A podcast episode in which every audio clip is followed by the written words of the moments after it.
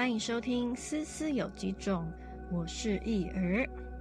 今天大家都过得好吗？EP Two 要来跟大家分享的是深渊。嗯，不知道你们有没有测过 MBTI 十六型人格？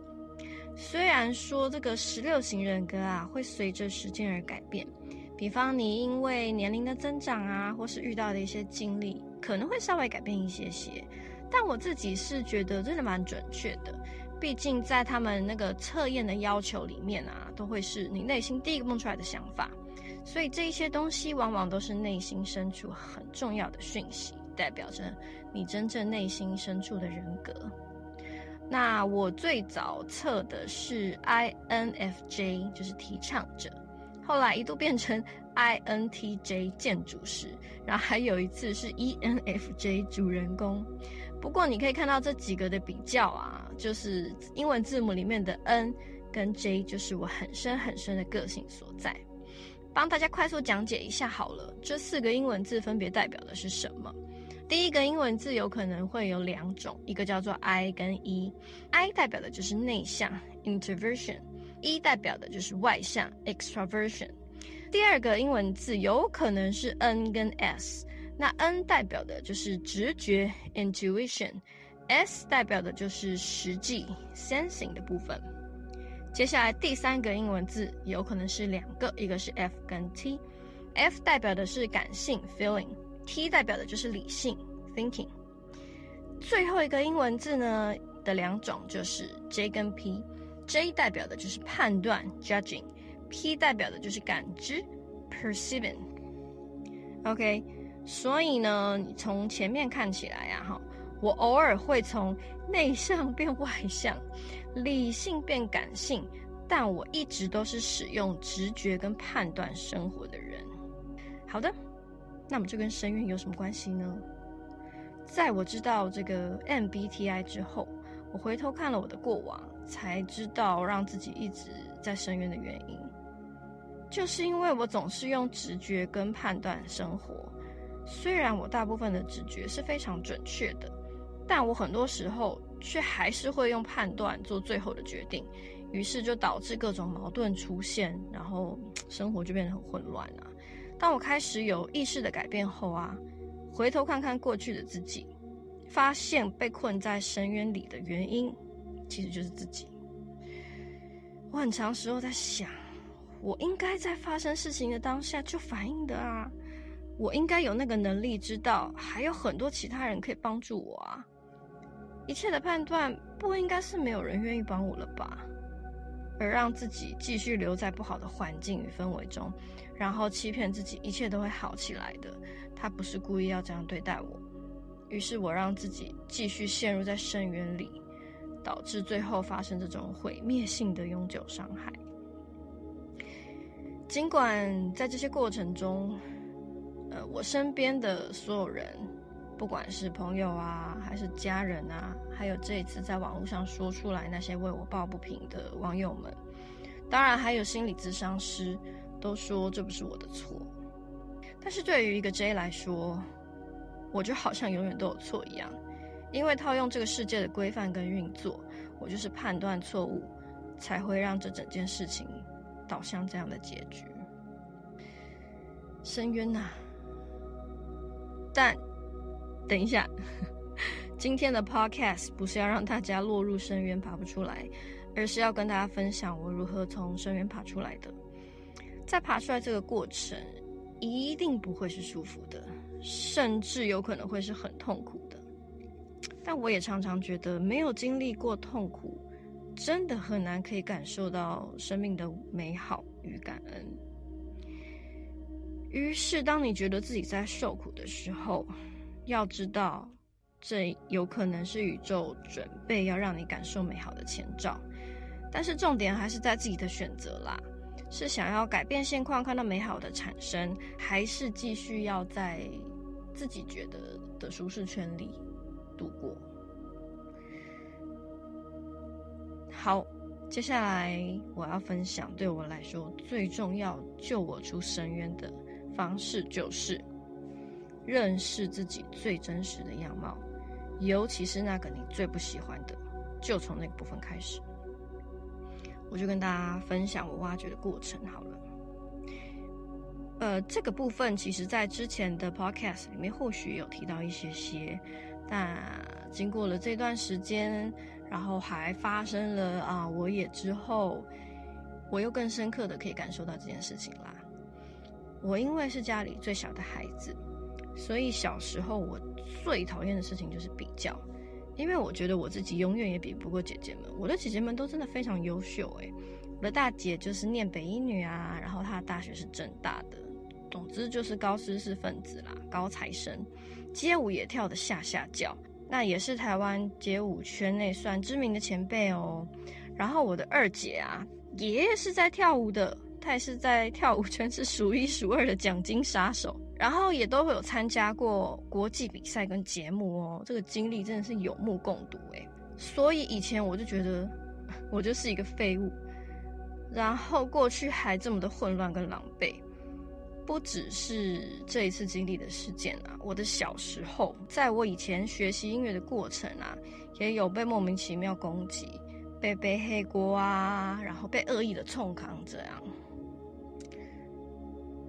不过就在这一阵子，经历了很多事情之后，我真的很仔细的去发掘我自己的内心，我才发现我自己真正内心对抗的比较，其实是出于对自己的没自信。但我其实也没有不优秀，对吧？至少我问心无愧的，我觉得我都是用最善良的状态面对我身边的所有人，就算是那些曾经重伤我的。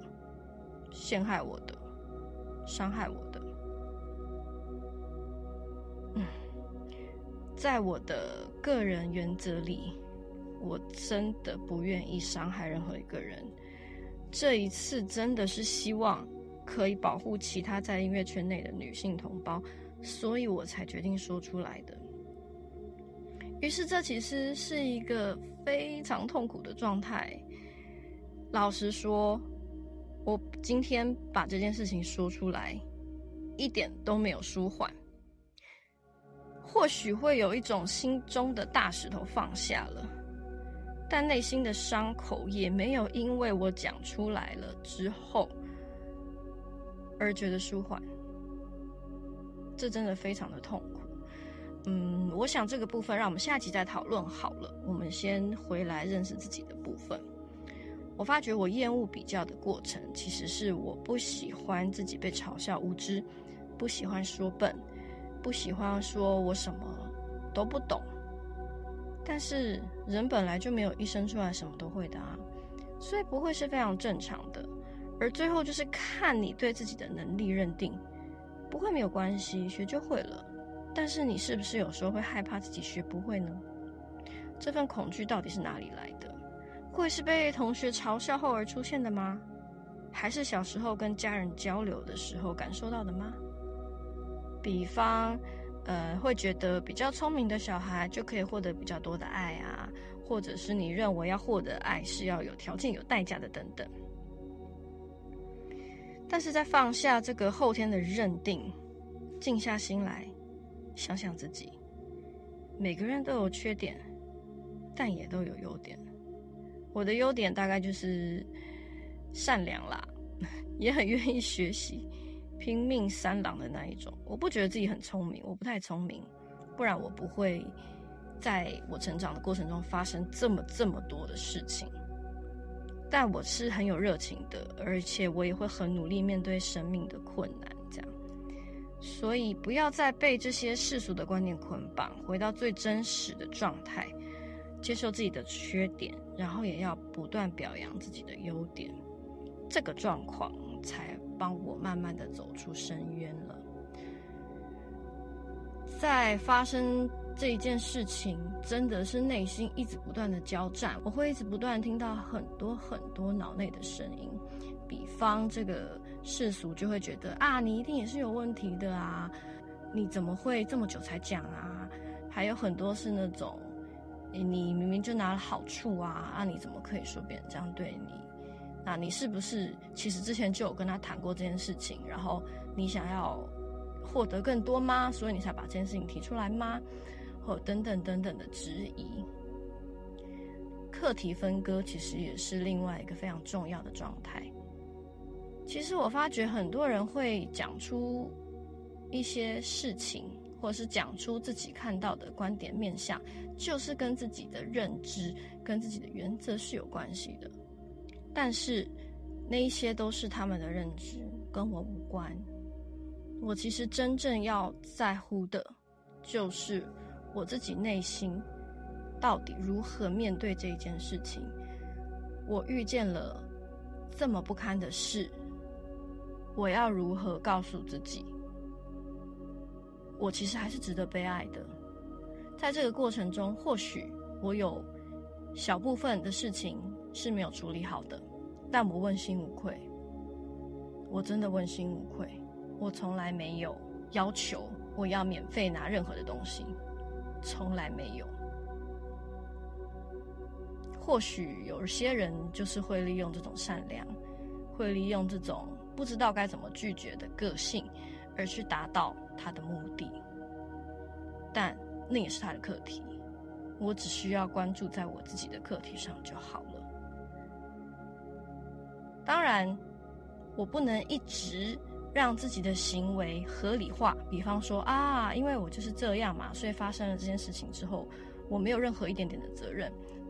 不是这样子的，我知道我有责任，而我的责任就是我必须要学习保护好自己，我必须要学习在真的认清这一个人的个性，跟他接触你的目的之前，你要有一个最好的底线跟原则。